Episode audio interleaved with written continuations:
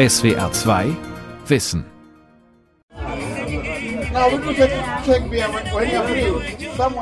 John Walumbe trägt einen gut sitzenden Anzug.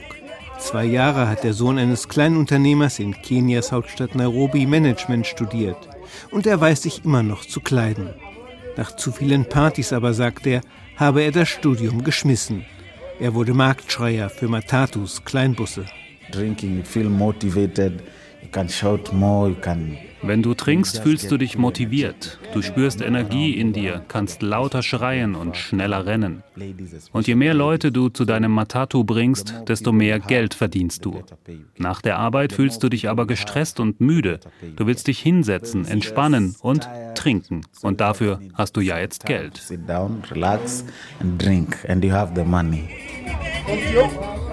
John lebt im Slum Mathare im Osten Nairobis. Wellblechhütten, provisorisch verlegte Stromkabel, Qualm von Straßenküchen und Imbissständen. Schon um 11 Uhr früh starksen Betrunkene durch verrottenden Unrat. Das Leben hier sei oft ein Albtraum, sagt die junge Lehrerin Caroline Atieno.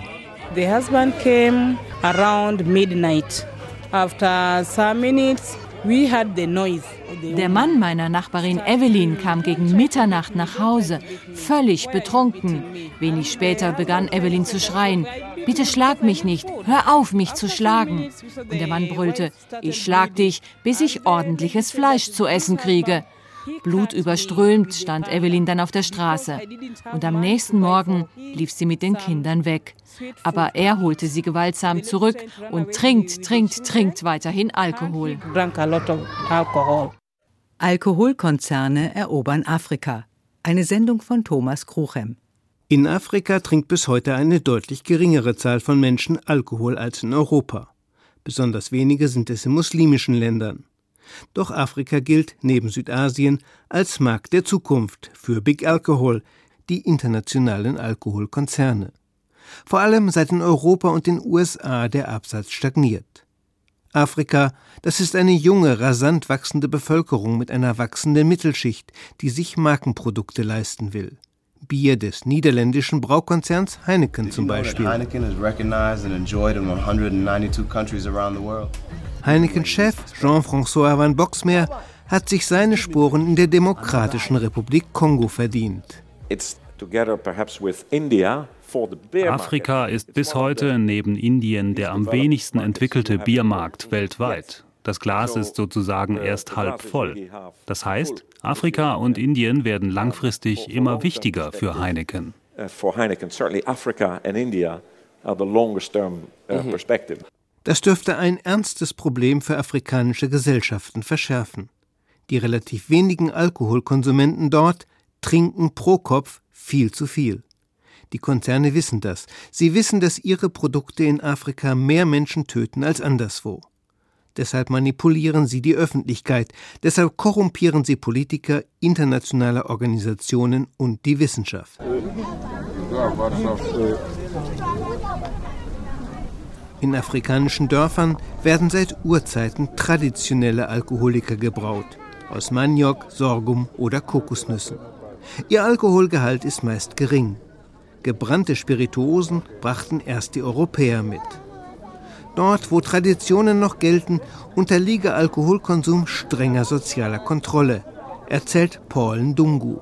Er ist Psychologe und leitet ein Rehabilitationszentrum für Suchtkranke außerhalb Nairobis. A person like me would not be allowed to drink alcohol ich durfte erst Alkohol trinken, als ich auf meinem eigenen Feld Zuckerrohr anbauen konnte. Daraus musste ich dann mit Obst zusammen Muratina herstellen, traditionellen Fruchtwein. Mein Vater probierte davon und sagte, weil du jetzt Muratina machen kannst, darfst du auch Alkohol trinken.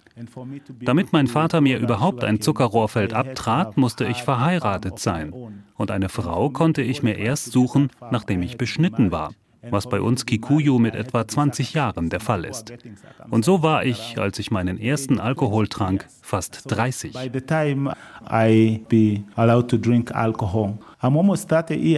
Ndungu spricht von einer langsam untergehenden Welt. Immer mehr Afrikaner leben in der Stadt. Sie sehen im Fernsehen und in sozialen Medien, wie in Industrieländern gelebt wird. Geblieben sei ihnen die Freude an der Gemeinschaft, erklärt Philipp Nyakundi, Leiter einer kleinen Organisation in Kenia, die Alkoholmissbrauch bekämpft. Uh, Kenianer lieben es, mit Freunden beim Bier zusammenzusitzen. Und jede Gelegenheit, einen Feiertag, ein Event, einen Geburtstag, eine Betriebsfeier, nutzen sie, um zu trinken. Damit verbunden ist sozialer Druck. Willst du als cool und loyal gelten, solltest du mittrinken. Desgleichen, wenn du von guten Geschäftsgelegenheiten erfahren willst, oder von einem preiswerten Grundstück. Und nur beim Trinken triffst du zum Beispiel den Leiter der guten Schule, auf die du dann deine Kinder schicken kannst.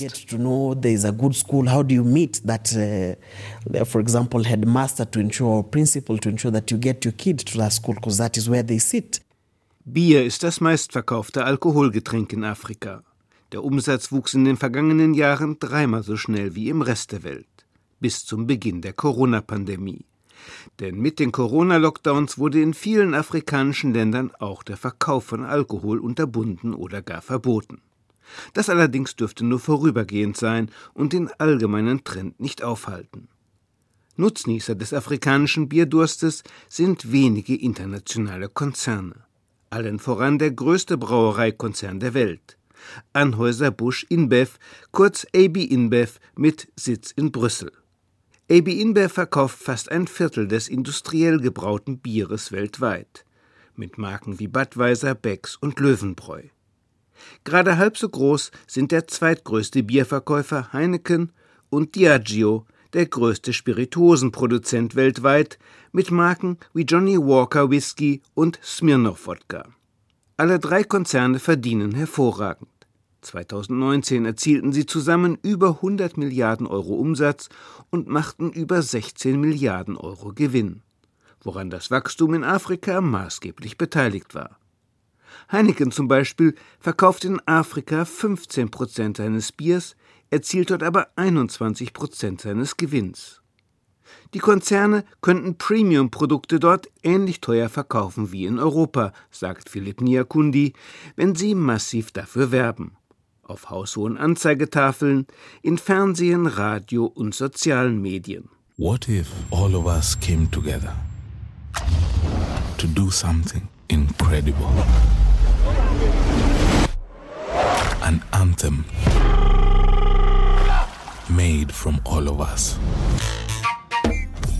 So wird für Tasca geworben, das Premium-Bier des Konzerns Diageo in Kenia.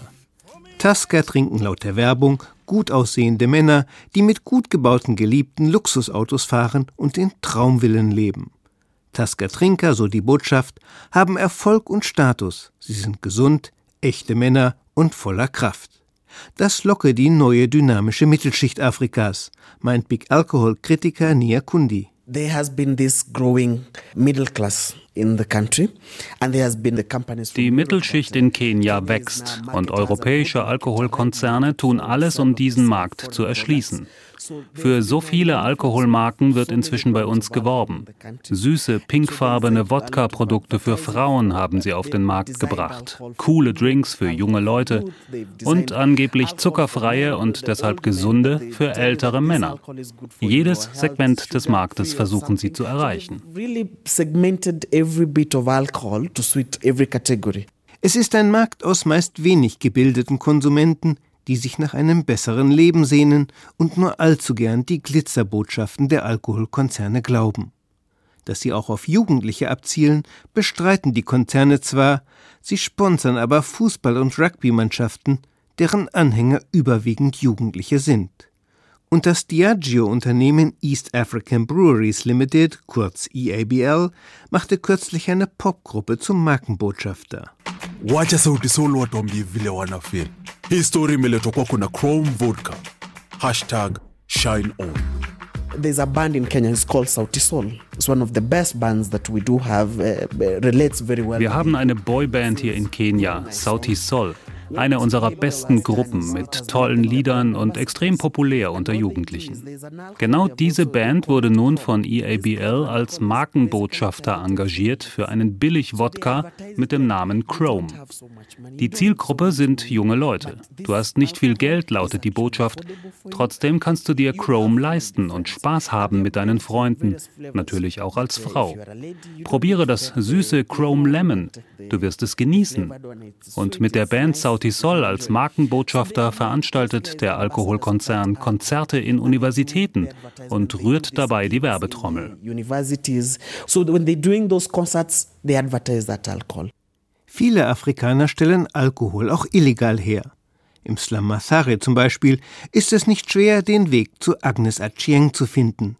Sie brennt Changa, einen unter den Armen Kenias überaus populären Schnaps aus Hirse, Mais und Sorghum. Agnes Brennerei besteht aus drei großen aufeinandergestellten Gefäßen, alle Ritzen sorgfältig mit Lehm abgedichtet, darunter ein qualmendes Feuer.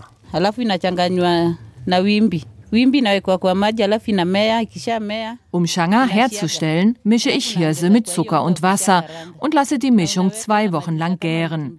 Den vergorenen Brei erhitze ich dann in diesem Topf. Das Destillat steigt als Dampf in den Topf darüber und auf dem steht ein dritter Topf mit Kühlwasser. Sechsmal wechsle ich das Wasser und nach drei Stunden habe ich dann sechs Liter Shanga. Einen wunderbar gebrannten Schnaps, wie ihn schon unsere Großväter getrunken haben, ohne chemische Zusätze.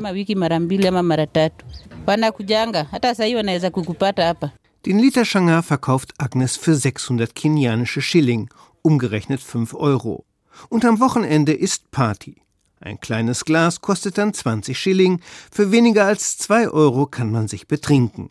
Und wenn einer nicht zahlen kann, gilt das Karussellprinzip, Merry-Go-Round.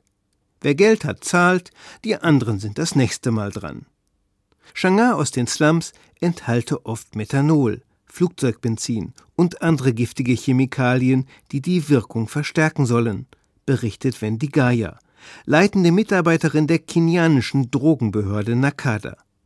Zwischen 2009 und 2016 seien 3000 Kenianer an illegal produziertem Alkohol gestorben. Das wiederum sei ein willkommener Grund für Alkoholkonzerne, illegale Produkte und auch traditionell hergestellte Getränke wie Palmwein und Bananenbier pauschal zu verteufeln, sagt Wendy Gaia.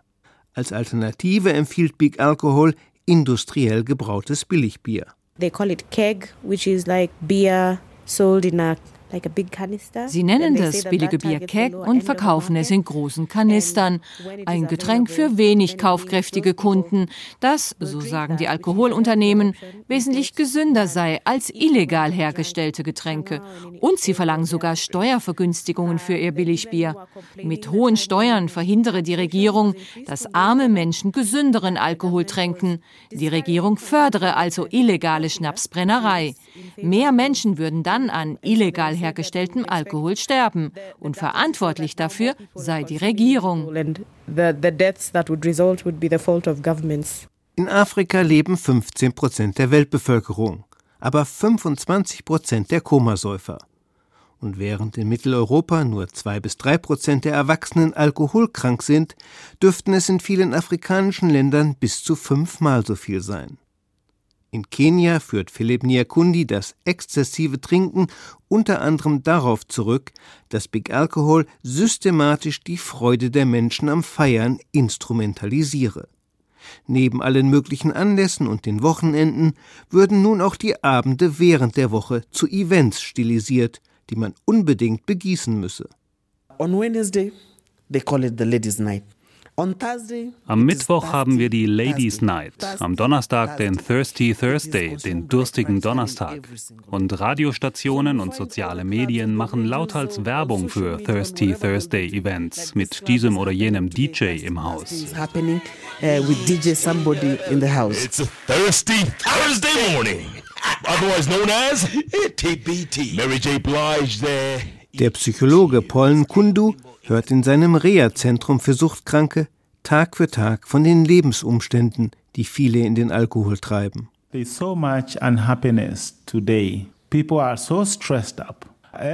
So viele Kenianer leben heutzutage in Unzufriedenheit, Hektik und Dauerstress.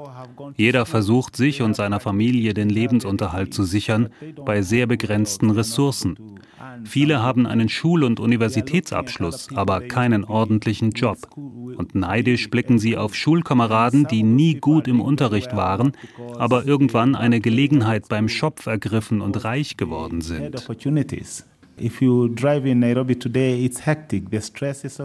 Hunderttausende Menschen in Nairobi stehen morgens um fünf auf, stehen stundenlang im Stau, um um acht am Arbeitsplatz zu sein. Das gleiche nach Feierabend. Da gehen viele lieber in eine Bar, warten, bis sich der Verkehr ein wenig beruhigt hat und fahren um neun oder zehn heim. Und dort gibt es dann Streit ums knappe Geld. Viele Kinder sind deshalb psychisch gestört und es gibt viel außerehelichen Sex. Wer all das bewältigen muss, flieht oft in den Alkohol. Individuals are going into alcoholism as a way of trying to cope. Das hat katastrophale Folgen für den sozialen Zusammenhalt und die öffentliche Gesundheit. Bondé, das Zentrum illegaler Schnapsbrennerei im Slamathare, ist ein Albtraum. Dutzende schäbige, von Qualm eingehüllte Brennanlagen an einer mit Unrat bedeckten Uferböschung des unerträglich stinkenden Flusses. Verwahrloste Betrunkene, die lallen und sich übergeben. Frauen, die sich ordinär flüsternd entblößen. Hier, jetzt, für einen Drink. Caroline Atieno, die als freiwillige Sozialarbeit für eine kleine Hilfsorganisation macht, will, dass der Reporter die ganze herbe Realität sieht. Bondo is a very, very bad place. I think we have seen how they cooked their changa. Bondé ist ein schlimmer Ort. Sie haben ja gesehen, wie sie dort Changa brennen, mit schmutzigem Wasser aus dem Fluss. Und sie setzen dem Stoff Chemikalien wie Methanol zu um die Wirkung noch zu verstärken. Viele Leute, die Chang'an aus Bondé trinken, haben ein aufgequollenes Gesicht. Sie wirken krank. Betrunkene in Bondé haben auch Sex auf offener Straße und vergewaltigen sogar Kinder. Niemand kümmert sich darum. Denn wenn du sie anzeigst, kommen sie vielleicht nachts und verbrennen dich in deinem Haus.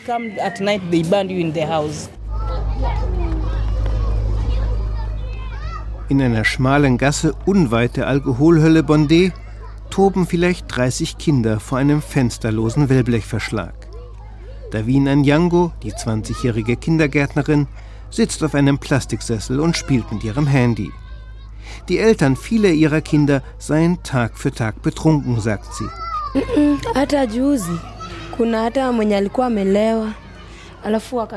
Wenn Eltern ihren Kindern mittags etwas zu essen bringen, stürzen sich oft andere Kinder wie wild auf das Essen und stopfen es in sich hinein. Diese Kinder sind völlig ausgehungert. Sie haben kein Frühstück bekommen und wohl auch kein Abendessen am Tag zuvor. Manche Kinder werden auch am Nachmittag nicht abgeholt. Ich muss sie heimbringen. In ein Zuhause, in dem die Eltern nicht selten alkoholkrank sind. Das ist schlimm für die Kinder und hat schwerste Folgen für die Gesundheit der Alkoholkranken selbst. Diabetes, Krebs an Kehlkopf, Speiseröhre und Bauchspeicheldrüse, Depressionen, die oft in Selbstmord münden, auch bei Angehörigen der Trinker, früh einsetzende Demenz, ein zerrüttetes Immunsystem.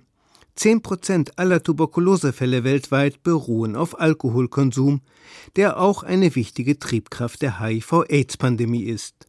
Wer betrunken ist, achtet weniger auf sicheren Sex. Aus Südafrika berichtet Charles Perry, Professor für öffentliche Gesundheit an der Universität Kapstadt. There's no difference HIV-positive Patienten, die Medikamente nehmen, zeigen exakt das gleiche Trinkverhalten wie der Rest der Bevölkerung. Und wir haben festgestellt, je mehr HIV-Positive trinken, desto unregelmäßiger nehmen sie ihre Medikamente und ihre Viruslast steigt. Ein wichtiger Indikator dafür, wie infektiös sie sind und wie es um ihre Gesundheit bestellt ist. Das sind große Probleme, aber niemand kümmert sich darum.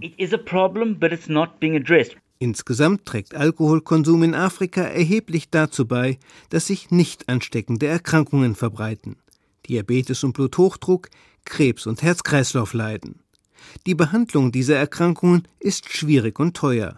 Die karg ausgestatteten Gesundheitssysteme Afrikas sind damit völlig überfordert. Besonders schlimm wirkt sich Alkoholkonsum von Schwangeren auf deren ungeborene Kinder aus. Experten sprechen von fetalen Alkoholspektrumstörungen und bei voll ausgebildeten Symptomen vom fetalen Alkoholsyndrom. Betroffene Kinder bleiben sehr klein. Sie leiden an Missbildungen des Gesichts und Schäden am Nervensystem. Ihr Gehirn ist unterentwickelt, sie sind lernschwach, verhaltensgestört und enden später oft im Gefängnis. Da in Südafrika inzwischen viele Frauen trinken und das auch während der Schwangerschaft, hat das Land die mit Abstand höchste Rate alkoholbedingter Fruchtschäden weltweit. Jahr für Jahr werden in Südafrika 70 bis 80.000 Kinder mit fetalen Alkoholspektrumstörungen geboren, berichtet Professor Perry. One of the communities where I do research in einer Gemeinde haben wir ein Viertel der Kinder an öffentlichen Schulen mit einer fetalen Alkoholspektrumsstörung diagnostiziert. Sie können sich vorstellen, wie sehr dies die Gesellschaft belastet und ihr Potenzial einschränkt. All diese Kinder bringen später nur wenig Leistung. Sie benötigen stattdessen jede Menge Ressourcen, sind eine Last für ihre Eltern und das Schulsystem. Und natürlich ist die Lebensqualität dieser Kinder beeinträchtigt.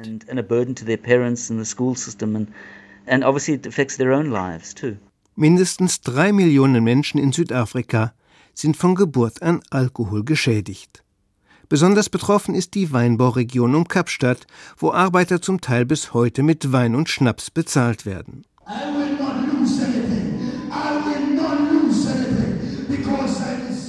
Widersteht den Verführungen des Teufels, ruft der Prediger einer Pfingstkirche in Nairobis Slum Mathare. Vor fast leeren Bänken in einem rostigen Wellblechkirchlein. Auch viele Politiker in Afrika wettern gegen Alkohol, geben dann aber Freibier aus. Immerhin hat die Weltgesundheitsorganisation WHO 2010 Empfehlungen zur Kontrolle des Alkoholgebrauchs verabschiedet. Regierungen sollen Alkoholwerbung in Verbindung mit sportlichen und kulturellen Aktivitäten verbieten und den Verkauf in der Nähe von Schulen. Die Alkoholsteuern sollen möglichst hoch liegen, weil das erwiesenermaßen den Konsum reduziert. Die Konzerne setzen gegen solche Maßnahmen ihre Macht als Wirtschaftsfaktoren ein. Heineken zum Beispiel strebt an, zwei Drittel seiner Rohstoffe wie Sorghum, Maniok und Gerste von heimischen Bauern zu beziehen. AB InBev hat in den letzten drei Jahren allein 200 Millionen US-Dollar in Südafrika investiert.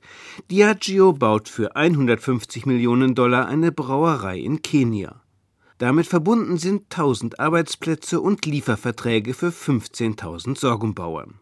Vordergründig appellieren die Konzerne auch an die Konsumenten, verantwortungsbewusst zu trinken, ohne allerdings zu sagen, was verantwortungsbewusstes Trinken ist.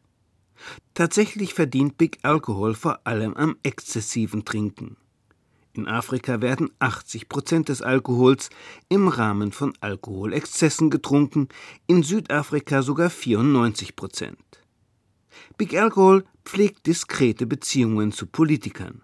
In Südafrikas Parlament schmort seit 2013 ein vom Kabinett längst verabschiedetes Gesetz, das Alkoholwerbung drastisch einschränken soll und Professor Charles Perry musste erleben, wie der Brauereikonzern Heineken eine Alkoholkonferenz südafrikanischer Politiker und Wissenschaftler kaperte. I suddenly find out when I'm there that it seems to have been als ich daran teilnahm, sah ich plötzlich, dass man die Veranstaltung in enger Zusammenarbeit mit Heineken organisiert hatte. Die Geschenke für die Redner bestanden aus Alkohol und einer Heineken-Kühltasche. Der Chef von Heineken war eingeflogen und hielt einen PowerPoint-Vortrag während eines Abendessens, das Heineken bezahlte. All das wusste ich vorher nicht.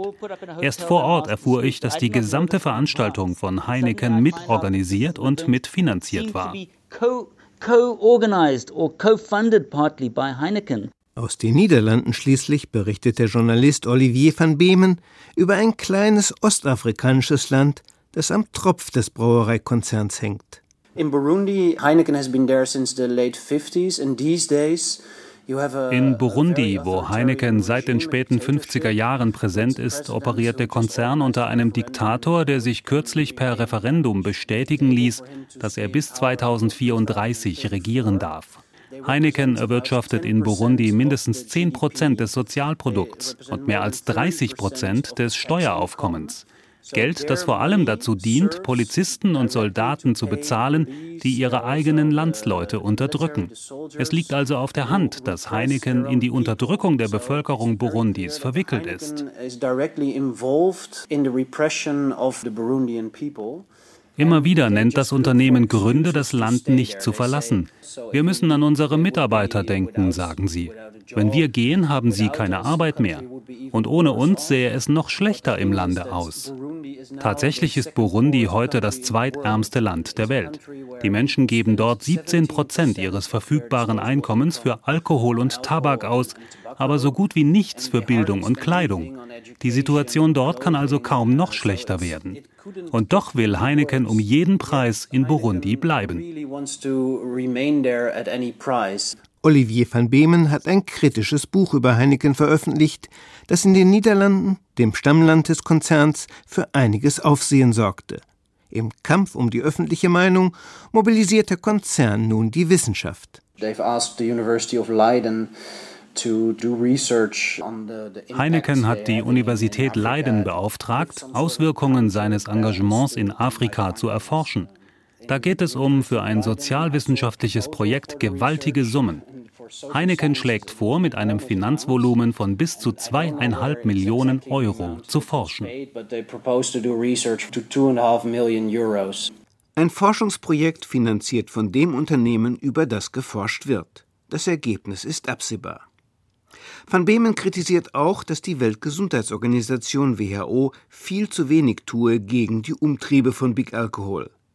Die Welt brauche eine WHO-Konvention, die alle Staaten verpflichte, wirksam den Alkoholkonsum einzudämmen.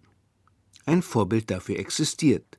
Im Rahmenabkommen zur Eindämmung des Tabakgebrauchs von 2003, das eine enorme Wirkung entfaltete. Zu einem drastischen Rückgang des Alkoholkonsums in Afrika hat nun immerhin die Corona-Pandemie geführt. Etliche Regierungen verboten zeitweise den Alkoholverkauf und viele Menschen haben dafür schlicht kein Geld mehr. Eine wissenschaftliche Untersuchung in Südafrika dokumentiert, dass dort während des Lockdowns inklusive Alkoholverkaufsverbot rund 70 Prozent weniger Gewaltopfer in die Krankenhäuser eingeliefert wurden. Mitte Juli hat deshalb Südafrikas Regierung erneut ein Alkoholverkaufsverbot verhängt. Die Regierung will die knappen Krankenhausbetten freihalten für Corona-Patienten. Die Welt verstehen. Jeden Tag. SWR2 Wissen. Manuskripte und weiterführende Informationen zu unserem Podcast und den einzelnen Folgen gibt es unter swr2wissen.de.